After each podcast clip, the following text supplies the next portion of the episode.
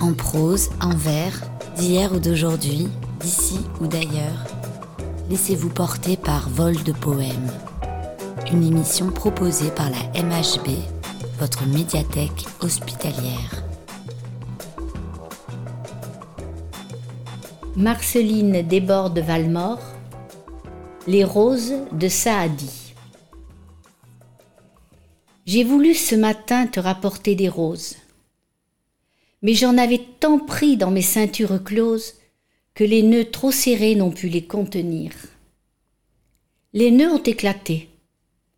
Les roses envolées dans le vent, à la mer s'en sont toutes allées. Elles ont suivi l'eau pour ne plus revenir. La vague en apparut rouge et comme enflammée. Ce soir, ma robe encore en est tout embaumée. Respire-en sur moi l'odorant souvenir.